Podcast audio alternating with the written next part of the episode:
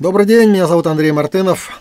Сегодня расскажу вам, что происходит на неизвестной планете.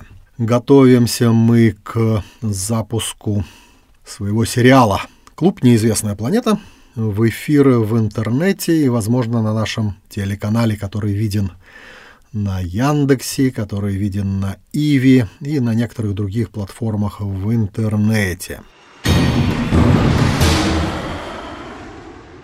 Клуб «Неизвестная планета» — это игровой ситком-сериал, что-то вроде «Кабачка 13 стульев». Поколение постарше вроде меня помнят, когда люди общались в закрытой локации в этом самом кабачке и обсуждали самые незамысловатые, веселые, но иногда познавательные темы.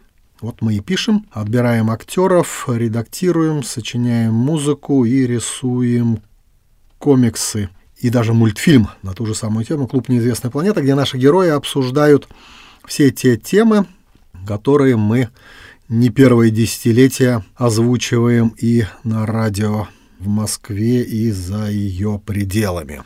Давеча нас заинтересовал русский художник Федор Рокотов. Годы жизни 1736-1808. Федор Рокотов считается одним из лучших художников в истории России, знаменитый портретист.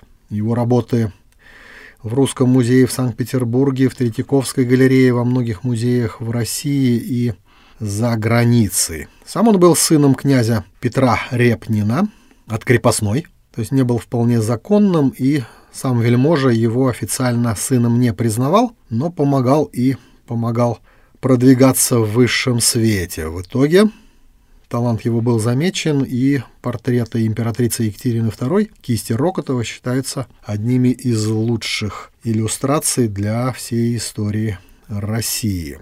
Но самые знаменитые портреты Рокотова, которые сейчас в 21 веке смотрятся очень актуально, это портреты знаменитых женщин и мужчин. Но женские портреты воплотили в себе некий свет – тех представительниц высшего света России, которые выглядят как посланницы из другой цивилизации. Портрет Александры Струйской, а, один из самых знаменитых, советский поэт Николай Заболоцкий в свое время написал прекрасные стихотворения, которые до сих пор, слава богу, изучают в школах. Ее глаза, как два тумана, полуулыбка, полуплач, ее глаза как два обмана, покрытых мглою неудач, соединение двух загадок, полувосторг, полуиспуг, безумной нежности припадок, предвосхищение смертных мук. Николай Заболоцкий, это стихотворение, кстати, было прочитано в одной из серий э, советского телевизионного сериала, который назывался «Следствие ведут знатоки».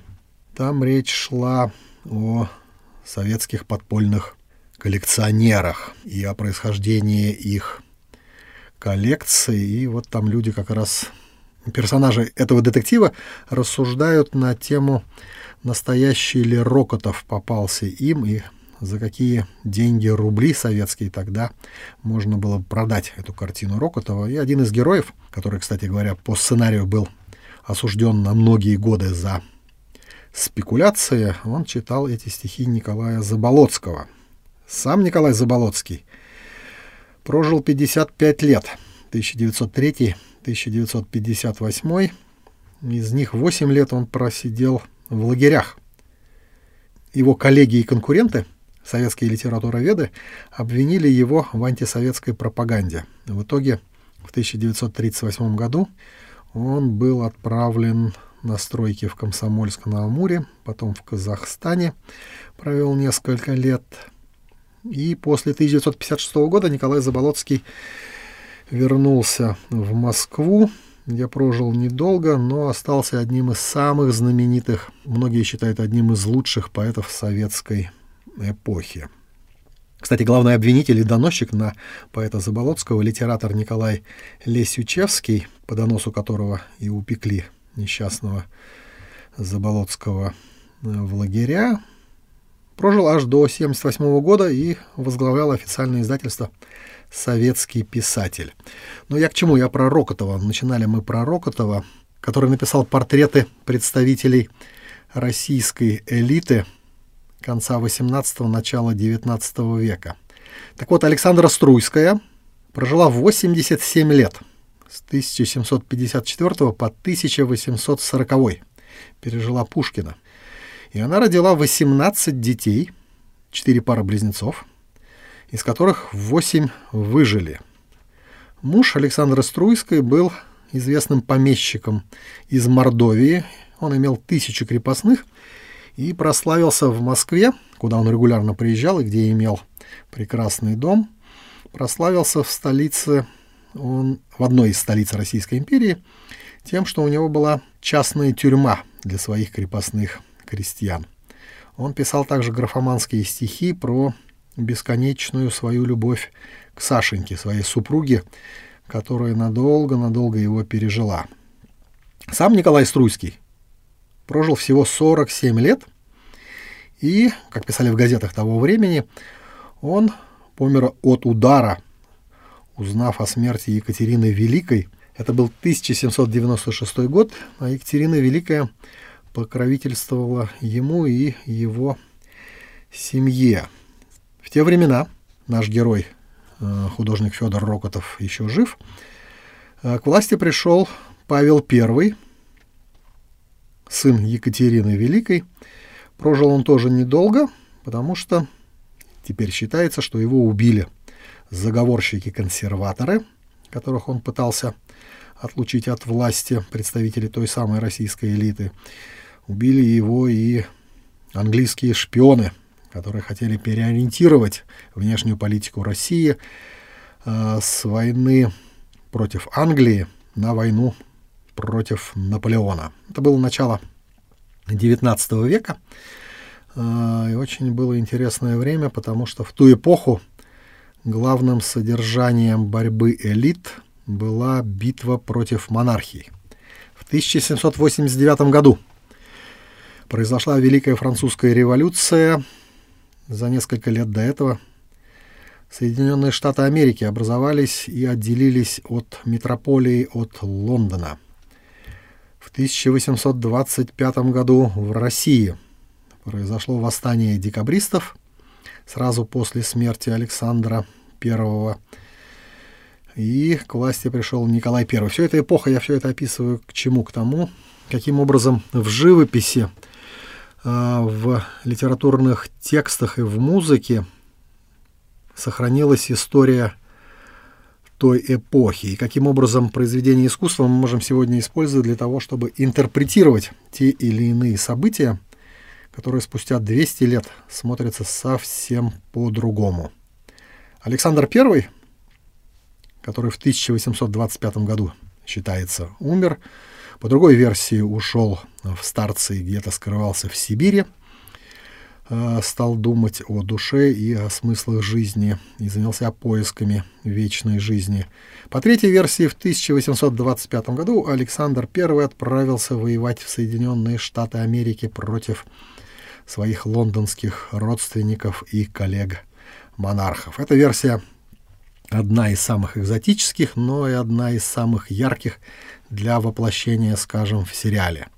В клубе «Неизвестная планета» наши герои будут обсуждать эти версии и рассматривать возможные события в истории Соединенных Штатов Америки и Российской империи с 1777 года по 1000, ну, например, 885 год или по 1855 год скорее, потому что в 1855 году умер Николай I, брат Александра I. Считается, что он проиграл Крымскую войну, и конец XIX века стал завершением золотой эпохи Российской империи. Вот такие у нас э, кружева на неизвестной планете. Я вам рассказываю э, фрагменты сценарных разработок, которые будут озвучивать герои в нашем сериале и в нашей пьесе. Параллельно написал я пьесу для воплощения на театральных подмостках, где будут появляться герои из 21 века и общаться с представителями века 18, века 20 и века 19. Александр I и начало 19 века в эту эпоху произошли ключевые события, которые до сих пор определяют развитие геополитической обстановки в веке 21. Именно так считают представители а, монархических домов Европы, с которыми нам время от времени удается пообщаться и письменно, и через те публикации, которые мы находим в книгах, э, издаваемых в Европе, и на отдельных не очень популярных и не очень известных сайтах в интернете. Итак, век XIX. После 1812 года, когда Москву, спаленную пожаром, отдали, если верить Михаилу Лермонтову, отдали французам, в 1814 году русские войска под предводительством Александра I вошли в Париж, а в 1814 2015 году монархии европейские восстанавливали абсолютистскую власть в Европе и создали организацию, некий прообраз Организации Объединенных Наций. Тогда она называлась Священный Союз, куда вошли монархии России, Пруссии и Австрии. Был так называемый Венский конгресс 1815 года. И географические и геополитические очертания легко просматриваются, например, этого Священного Союза, и борьбу вокруг него просматривается в, в Первой мировой войне 1914-1918 и во Второй мировой 1939-1945 год. Конгресс назывался Венский, потому что Вена была одной из реальных столиц всемирного мироустройства в XVIII, в XIX, в XX, да говорят и даже в XXI веке. Но все это темы для обсуждения конспирологии в нашем веселом сериале «Клуб неизвестная а, планета». Завершая этот пассаж цитата из Александра I, после того, как он прокомментировал восстание в Греции. Это первое и второе десятилетие XIX века. «Я покидаю дело Греции потому, что усмотрел в войне греков революционный признак времени. Что бы ни делали для того, чтобы стеснить Священный Союз в его деятельности и заподозрить его цели, я от него не отступлюсь. У каждого есть право на самозащиту, и это право должны иметь также и монархи против тайных обществ. Я должен защищать религию, мораль и справедливость. Но в 1825 году Александр I исчез со сцены. История продолжалась сама по себе и в России и в Соединенных Штатах Америки. Бессмертие, долголетие и переход медицины в 21 веке на новые уровни. Мы рассматриваем эти вопросы в контексте э, развития религиозного мировоззрения в разных странах мира и на фоне совершенствования искусств и живописи, и музыки, и архитектуры, а, потому что в 21 веке очевидно, что люди, представители цивилизаций несколько сотен лет старше нашей, э, видели тему бессмертия э, несколько иначе, чем сейчас. Французский философ Рене Генон, который жил э, в первой половине XX века, сформулировал это так – Материальное превосходство современной цивилизации компенсирует интеллектуальную ущербность. Рене Гено, который под конец жизни, он умер в 1951 году, под конец жизни он переехал в Египет и стал изучать ислам, утверждал, что развитие материальной цивилизации с Запада входит в противоречие с вселенским и божественным замыслом существования человеческой цивилизации вообще. Тексты его сложные, витиеватые. Одну из цитат позволю себе. Бессмертие в восточном понимании полностью осуществиться может лишь за пределами всяких обусловленных состояний. Таким образом, что, будучи абсолютно независимым от всякого модуса последовательности, оно, бессмертие, отождествляется с самой вечностью. Когда говорят, что существо виртуально достигло бессмертия, это следует понимать в том смысле, что оно более не должно проходить через другие состояния, отличные от человеческого, или переживать другие циклы воплощений. А в современной медицине люди уверены, что физическое бессмертие возможно в случае сохранения индивидуальных сознаний. Поэтому, например, в Московском физико-техническом институте во многих университетах мира идут эксперименты по сохранению индивидуального сознания вне той физической оболочки, которую мы называем э, телом. А в этой области на передовых рубежах японцы. Японцы со своей восточной метафизикой и уникальными технологическими разработками идут впереди и утверждают, что физическое бессмертие уже достигнуто. Ну, собственно, продолжительность жизни в Японии уже перевалила за... Средняя продолжительность жизни перевалила за 80 лет. И японцы теперь думают, что делать со своими столетними стариками. Потому что их так много. И средний возраст японцев э, вскоре превысит 60 лет. Вот что они пишут про возраст 90-летних, которых, э, кстати говоря, в Японии, в Токио и в, больших, и в крупных городах сейчас обучают компьютерным играм с тем, чтобы э, было чем им заниматься. Старички и старушки японские э, достигают каких-то феноменальных рекордов и борются наравне э, с подростками 12-14 лет, борются на общеяпонских соревнованиях закупки и переходящие знамена победителей в компьютерных битвах.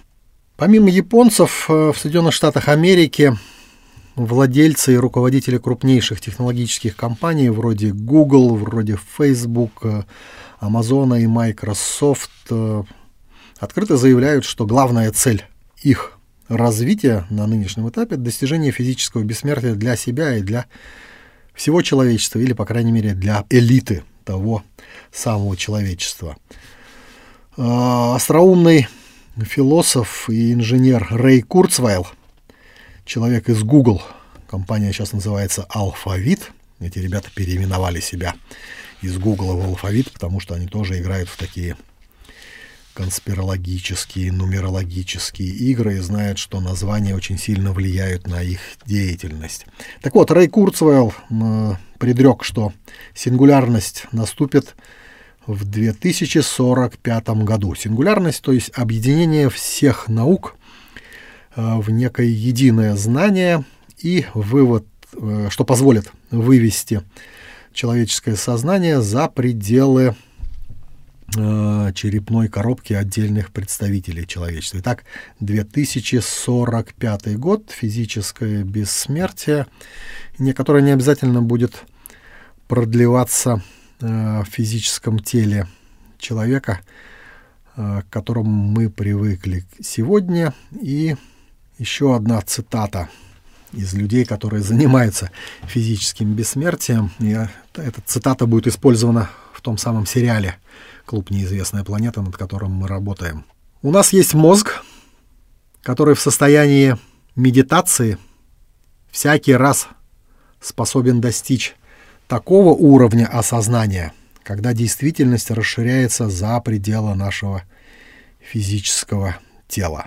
Соответственно, осталось только понять, как действует сознание человека, производится ли сознание человека мозгом, или мозг является просто приемно-передающим устройством, которое коммуницирует, общается с вселенским сознанием под любым названием. В разных религиях используются различные обозначения этого самого вселенского или божественного сознания. Поэтому считается, что сознание возможно использовать таким образом, что оно само начнет трансформировать тело, которое оно погружено. Вот на этой оптимистичной и запутанной ноте мы и завершим нашу сегодняшнюю беседу. А в следующий раз мы будем рассказывать о том, как будет жить человечество после отмены денег. Потому что после того, как ведущие технологические корпорации разберутся с тем, что такое сознание, они немедленно выведут деньги из повседневного оборота современной человеческой цивилизации.